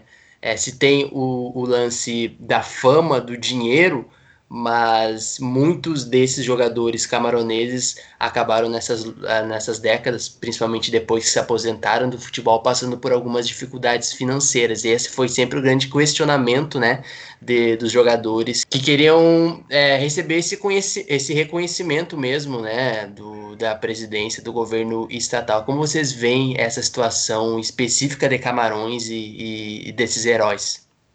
Bom, eu, eu vejo que isso é algo que até aqui no Brasil também é, foi alvo de discussão também.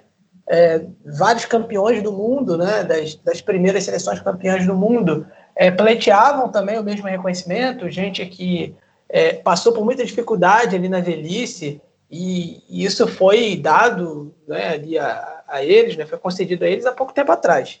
Então, assim, num país como o Brasil e tal, isso já é complicado. Em Camarões, uh, a tendência era que isso fosse um pouquinho mais. Né? uh, por, todo, por, por, todo o histórico de Camarões, todo o histórico até do governo camaronês, que, né, gente, vamos combinar que não é, não é, não é coisa lá muito boa. Né? Então, é, tem toda essa questão. E essa é uma geração que é a melhor geração camaronesa, apesar de que, enfim, tem sempre essa discussão, né, se é, o Milá foi o maior jogador africano de todos os tempos. É, assim, ele foi um cara que, de fato, ele é símbolo dessa geração, ele abre portas. Eu creio que a atuação dele e aquela seleção camaronesa, eles abrem portas, por exemplo, para o EA mais à frente. Eles abrem porta é, é, para tantos outros jogadores africanos que brilham ali no continente. E aí a gente pode botar até os camaroneses mesmo, como Samuel Eto'o, né, que na minha opinião, na minha opinião, é o maior jogador africano de todos os tempos. A gente tem um episódio é, discutindo ali quem é maior, se é o Drogba ou se é o Eto'o, que para mim... E que o Bruno... É... E que o Bruno, mais uma vez, faz o papel do cara que, né, ele é contra a... Enfim, mas vocês vão ouvir. É, é, não, mas enfim, ouçam esse episódio. É, o Drogba e o Eto'o, para mim, são os, os, os dois que estão no topo dessa lista. Né? É, e o Bruno, ele defende muito bem essa ideia lá no episódio, por isso ouçam, é, vocês vão entender as, as razões dele lá. Uh, mas o Milá, ele tem essa questão do, do símbolo, do cara que é símbolo, que é a cara de uma geração, que abre as portas para jogadores africanos, para uma visão diferente do continente africano e que representa é, é até uma, uma resposta a, a, ao preconceito, enfim, aqueles que subestimam a capacidade do jogador africano jogar futebol. Né? Então, é, é, é, eu acho que a questão do reconhecimento aí ela ficou muito mais na questão afetiva, na questão do reconhecimento desportivo é, e daquilo que essa geração conseguiu no sentido de abrir portas, do que no sentido prático da coisa, né? E isso é muito triste. É, em relação a esse reconhecimento, digamos assim, é, estatal, e quando a gente fala em reconhecimento aí, né, é, é questão financeira e de apoios e tudo mais, eu particularmente não acho que seja função do Estado é, manter jogadores de, de futebol, né? E aí o, o Marcos tocou nesse ponto aí em relação a jogadores da seleção brasileira que enfrentaram esse problema. No Brasil nós temos uma confederação, né, que é bem rica e, portanto, é, como uma confederação rica que é, ela sim deveria é, fornecer esses apoios né, a jogadores históricos, até porque é, ela se vale da imagem desses jogadores é, até para, enfim, licenciar produto e tudo mais. Então, é, esses jogadores deveriam ter o apoio da federação. Obviamente, Camarões é, uma, é um contexto é, bastante diferente, né, é, em termos políticos do que é diferente do Brasil, é diferente, é, enfim, é um caso bem particular. Não, não se deve encarar com normalidade, né? Um país que tem o mesmo presidente desde 1982 é uma situação bastante complicada na qual as relações entre presidência e confederação é, de futebol são, são bem mais íntimas né, e indevidas do que em vários outros lugares. Né? Isso acaba acarretando outros problemas. Né? Camarões já teve aquele problema também na Copa de 2014, né? problema com premiação, jogadores quase que não vêm para a Copa do Mundo, é, vieram, fizeram uma Copa do Mundo péssima. Enfim, eu acho que esse reconhecimento ele tem de vir sim, obviamente, da, da opinião pública, porque a geração mágica né, do futebol é, camaronês, e em termos financeiros e de apoio, né, a, a esses jogadores, ela tem de vir obrigatoriamente, na minha opinião, da confederação, né, da federação é, camaronesa, a CBF do Camarões, né, que deve cuidar desse, dessa questão. Sobre é, o, o, maior jogador africano, né, é, o Milá, ele como, como o Marcos disse, ele abre sim os caminhos, mas ele abre os caminhos em Copa do Mundo, né? Ele, ele acabou aparecendo ali já no, no ocaso da carreira, nessa Copa de 90, né? Já com 38 anos, depois com 42 lá na Copa dos Estados Unidos, fazendo gol também, né? Mas eu acho que em termos assim até de pensando em futebol de clubes, né? Há outros jogadores que foram mais importantes nessa abertura de portas E aí eu destacaria o, o, o Abedi Pelé, né? É, foi campeão europeu pelo, pelo Olympique Marseille, né? Não chegou a disputar a Copa do Mundo, ele era de Gana. E o, o Jorge Weah, né? Que aí sim, esse pelo Milan, eleito melhor do mundo. Esse abriu de vez as portas do futebol de clubes, né? Para esse reconhecimento do talento de jogadores do continente africano. Agora, o maior de todos, aí eu, eu, eu não sei, eu, eu, eu gosto muito desse debate, eu acho que é muito difícil fugir desses dois nomes, cara, o, o Samuel Eto'o e o Didier Drogba. Eu acho que os feitos do Drogba são mais importantes. Eu, eu tendo, tecnicamente, eu tendo a achar o Eto'o o melhor, o maior. Mas eu acho que os feitos esportivos do, do Drogba, né, o fato de ser é, campeão europeu com um time que não não era campeão ainda, né, com o Chelsea, é, acho que a transformação da qual ele fez parte na história do Chelsea, né, e da própria seleção da Costa do Marfim, então eu tendo a achar que, em termos de importância, o Drogba maior, mas tecnicamente eu fico com o Eto'o e aí eu deixo para vocês desempatarem aí. Nessa eu não vou, vou, vou dividir minha opinião e vou ficar meio que em cima do muro, mas é isso. Tecnicamente o Eto'o e historicamente temos de importância o Drogba. É, eu não vou desempatar nada, vou deixar no ar aí a, a questão, essa questão aí que é bem polêmica, mas como o Marcos falou, né, quem quiser talvez um pouquinho da minha opinião já dei ali no, no, no, no podcast do, do Mama África FC que a gente já gravou sobre Drogba e Eto'o, quem quiser dar uma olhadinha, começar ali, foi o primeiro podcast inclusive que eu gravei aqui na, na firma, é bem simbólico para mim, então dá uma olhadinha ali para para já continuar daí embalando um podcast no outro, continuar ouvindo a voz maravilhosa de Luiz Fernando Filho. Bem, então vamos chegando agora o nosso quadro, o quadro que a gente voltou a fazer porque antes a gente fazia, depois não fazia e agora voltamos a fazer desde o último episódio, que é a nossa nossa sessão Ubuntu ou Ubuntu, como eu costumo falar, que é onde a gente dá dicas culturais referente ao país que a gente está. Normalmente é o país né, que a gente está citando, o tema específico, mas enfim, alguma, alguma dica para que você saia deste episódio e consiga mais alguma referência do continente africano, né? Que você enriqueça o seu vocabulário cultural e seu intelecto. Então, vou começar por ordem alfabética com Bruno Negrão. Ele não me escapa. Bruno, qual a tua dica nessa sessão Ubuntu? Leia Marcos Garvey. Azar que ele é jamaicano. Tô brincando. Luiz, então minha dica aí para essa sessão, não sei exatamente, ele é professor, filósofo da área das ciências sociais, que é o Achille Mbembe.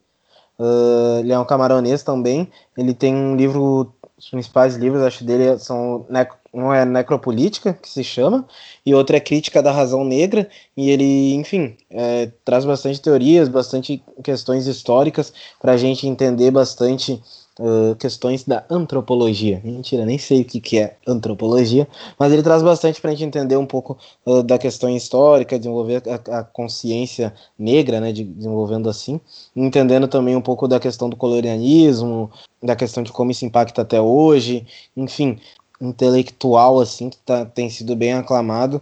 E enfim não li exatamente os dois livros mas já li bastante textos alguns vídeos e é uma, uma figura bem interessante bons pontos assim para a gente estar tá sempre estudando e adquirindo bastante mais conhecimento tá, intelectual, principalmente vindo direto do continente africano, né? Ter essa noção africana uh, da, do, do refer, como referencial do conhecimento. A Chile Mbembe, né? Ficando aí repetindo para quem quiser anotar e pesquisar. Bom, beleza. Minha, minha dica vai ser o, o músico camaronês, né? É, morreu esse ano, o Manu Dibango então, Manu de Bangô, ele é um, um, um músico, saxofonista, camaronês, assim, do ala, e ele tem, ele acabou, ele assim, é, um, é um músico importante, obviamente, mas ele acabou se envolvendo aí é, numa polêmica, porque a música mais famosa dele, né, que é Sou uma Coça, é um afrobeat ali, foi incorporada, né, ela, ela foi aproveitada, é, foi sampleada, né, em duas músicas aí de músicos é, de artistas pop enormes no mundo, né? Um foi só o Michael Jackson, né? Em Wanna, Wanna Be Start Something. É, nessa música ele coloca um trecho dessa música, Sou uma Coça. E a Rihanna em Don't Stop the Music também usa aí um trecho dessa, dessa canção Sou uma Coça do, do Manu Dibango.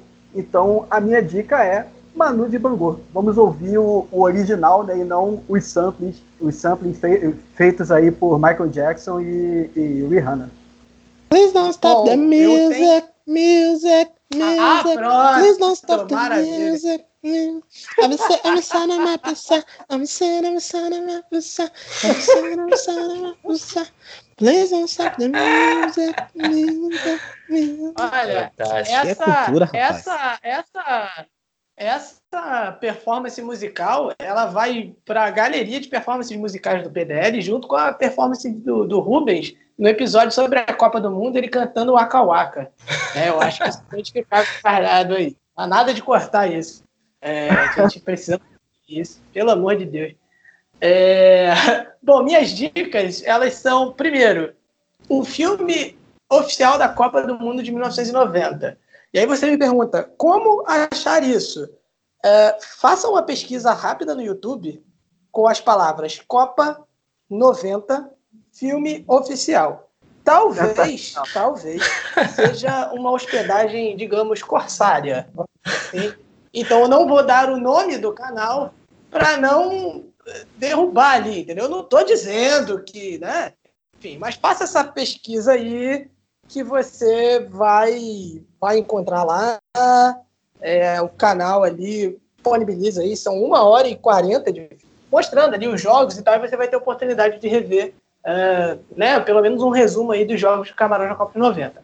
Outro é o nosso Mama África FC Continente, episódio sobre Camarões, é, que é uma opção cultural muito boa. Inclusive, vou fazer um registro aqui. É, acho que boa parte sabe que eu sou professor de inglês e meus alunos eles vão apresentar um, um tipo de seminário, vamos dizer assim, e um, um tema, do, um dos temas do seminário, né, de, de algum dos grupos, é sobre o continente africano e a diversidade do continente africano.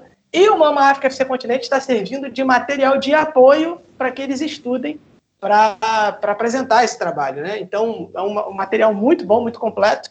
Então, fica a dica. E, por fim, também a dica do pessoal lá do, do da Central 3 do Xadrez Verbal, né? São é, é, sempre referenciados pela gente, enfim, também indicam a gente lá é o, o, podcast Fronteiras Invisíveis do Futebol, o episódio sobre Camarões também, que tem bastante informação bacana. Então ficam essas três dicas aí para né, a galera se ambientar do pouco que a gente falou. Eu fico muito feliz que o Marcos tenha citado aí como dica cultural dele é, o filme oficial da, da Copa de 90, porque além de ser um. Para mim é uma Copa muito especial, porque foi a primeira a qual eu assisti, né? E até hoje a música, o tema da Copa do Mundo de, de 90 é, é, uma, é uma minha música favorita das Copas do Mundo, embora o Waka Waka tenha, obviamente, um lugar muito especial no meu coração, mas é Un'estate Italiana, é, da Gianna Nannini, né? É a minha música de Copa favorita até hoje. Eu escuto, enfim, quase toda semana eu escuto essa música. É muito legal nesse, nesse ponto aí para mim também. Então, isso aí fica aquela dica, né, para quem está chegando ao final do nosso podcast, podcast sobre os 30 anos da geração camaronesa. É, e a gente espera aí que tenhamos, né, é, conseguido contextualizar para que você entenda, né, essa geração é, gloriosa de Camarões e todo o contexto que envolve, né, e que envolveu é, essa seleção e esse grupo que são considerados, pelo menos no seu país, heróis nacionais. Então, vou agradecendo começando pelo Bruno e depois já com o resto do pessoal, agradecendo é, esse, a esse episódio. Concluímos esse episódio, um episódio muito importante aqui para casa e também é, pensando na importância da gente recontar, né, revisitar o futebol africano para que a gente consiga discutir também o seu futuro. Valeu, galera, e até a próxima. Só tenho a agradecer por essa oportunidade, por estar tá falando aí sobre, como falar, um assunto que eu gosto, um assunto que sempre me encantou bastante. Então só tenho a agradecer a, a oportunidade de estar participando, a companhia de vocês e também a companhia do nosso público, nosso fiel público, sempre aqui conosco. Então, agradeço e queria pedir um favor a todos, né? O meu lado colorado, agora nesse finalzinho aí, tem que pedir esse favor. Se vocês puderem, sigam o líder. Ah, não podia, desculpa, já estava até deixando passar, e não podia deixar também de, esquecer, de agradecer especialmente, né? Uma menção especial para o nosso Marcos, Marcos com O, o irmão do Marcos, Marcos com U, que fez essa participação especial aí conosco. Muito obrigado, foi ótimo dividir contigo esse podcast, traz vários conhecimentos uh, que, que agregaram bastante, né? Só tenho a agradecer e assim como eu, né, que não conhecia tanto o trabalho da Universidade do Esporte, então já, já, já tive a oportunidade também de pesquisar um pouquinho mais. Você também que está nos ouvindo, recomendo que faça o mesmo, porque o Marcos realmente é um, um grande conhecedor do futebol, apesar de ser botafoguense. Boa, Bruno. É talvez o, o conhecimento do futebol seja justamente por torcer por um time que tem a enciclopédia, né? Como um de seus maiores ídolos, né? Então acho que isso acaba ajudando um pouco. Bom, mas pessoal, é, quero agradecer demais aí a oportunidade de dividir com vocês esse podcast, poder tratar né, o assunto o assunto que eu mais gosto dentro do futebol, que é a Copa do Mundo, né? Aí você pode perguntar, mas e o Botafogo? Não, o Botafogo é um, é um prazer torcer pelo Botafogo, mas ao mesmo tempo é uma agonia, né? Então não tem diversão quando a gente fala de Botafogo. Então eu acho que é mais divertido falar de Copa do Mundo. Botafogo eu guardo a paixão, o sofrimento, dedico a, a, minha raiva da arbitragem quando tem jogo do Botafogo, enfim, mas e vocês me proporcionarem essa oportunidade é incrível, estou muito feliz de poder participar com vocês, especialmente né, por dividir aí esse podcast com o meu irmão, o Marcos, com o. Ele já deve ter contado a história desse, desse, desses nomes por aqui, então não vou, não vou me alongar nisso, mas é então é um prazer dividir o podcast, a paixão pelo, pelo mesmo clube e, e, e quase que o mesmo nome também. Então estou muito feliz de ter participado aí com vocês e peço mais uma vez aí, né, quem, quem não acompanha ainda, é, saber aí o que, o que rola no campeonato potiguar, no futebol potiguar, né? Vai começar daqui a pouco a série D do Campeonato Brasileiro. Nós temos quatro clubes né, aqui no Rio Grande do Norte que vão disputar essa competição. Então, quem quiser acompanhar Universidade do Esporte. Nós temos programas que vão ao ar às segundas e quintas-feiras no Dial, né? Mas aí por conta da pandemia é, a gente não está fazendo o programa no rádio, mas está fazendo no nosso canal no YouTube e no nosso Facebook lá, Universidade do Esporte. Então, segundas e quintas às 19 horas, discutindo futebol potiguar, campeonato brasileiro, é, campeonatos internacionais e o que estiver rolando de quente aí no esporte mundial muito obrigado é, ao Ponta de Lança e obrigado também, claro, à audiência. Até a próxima. Bom, galera, é muito bom estar de volta novamente ao, ao Mama Afro FC. Sempre bom participar aqui. Enfim, continuem aí de olho em tudo que a gente está produzindo. Quero agradecer a participação do meu irmão, Marcos, que é, é, é a minha referência quando o assunto é futebol, quando o assunto é jornalismo. Então, é, é, é, muito bom estar dividindo esse espaço aqui com ele. Mais uma vez, como eu dividi, tive a oportunidade de dividir lá na Universidade do Esporte, agora dividindo aqui, para mim é uma, uma grande honra. É, e agradeço ao Ponta de Lança por isso. Eu já cansei de falar isso para eles. É o que esse projeto me proporcionou é, nesse tempo que eu estou no projeto. É, são coisas assim que não, não tem preço. Então, essa é uma delas. E agradeço aí ao Bruno, ao Luiz, a todos os membros do PDL que me proporcionaram esse episódio e toda essa experiência. Né? Então, é isso. Continuem é, seguindo, é, sigam lá a Universidade do Esporte, tá? E, enfim, a gente de repente aguarda aí o, o Marcos para um próximo episódio. Valeu, galera. Então, é isso. Grande abraço. Tamo junto. Faço das minhas palavras a de vocês. Também agradeço pessoal por mais uma edição, né? O pessoal tem o pessoal que maratona, tem o pessoal que vai chegando aos poucos, vai descobrindo o nosso projeto e desejar já faço, né, as boas-vindas assim como vocês já fizeram. E é isso, pessoal. Chegamos ao 14 episódio, né, da nossa segunda temporada aqui no Mama África FC. E graças à audiência de vocês, a gente já conseguiu alcançar 5 mil plays, 5 mil ouvintes somente nos agregadores de podcasts é, nesse ano. E tirando o YouTube, né? Se contar o YouTube é mais de 5 mil. Então, nosso muito obrigado né, do, do Ponto de Lança pela audiência de vocês, pelas indicações que vocês dão, né? E cada um que indica o nosso projeto para mais pessoas, inclusive o nosso, o nosso produto que já chegou para fora do Brasil, né? Já chegou a Angola, já chegou a, a já chegou né, na capital de Angola, em Luanda, já chegou em Moçambique e a tantos outros lugares, graças à audiência e reconhecimento de vocês. Beleza? Então, siga a gente no Instagram, no Facebook, Twitter também, no Twitter. Medium. Oi. mais cresce no Brasil. Exatamente. Esse cresce. lema, esse lema do Marcos é fantástico. O Twitter que mais cresce no Brasil, já passamos de 4 mil seguidores, né? 4.300 seguidores em 12 de setembro. Então, é isso. Um agradecimento. E não esquecem, ponta de lança é paixão por usar. Até mais. Você ouviu Mama África FC, um podcast do Ponta de Lança.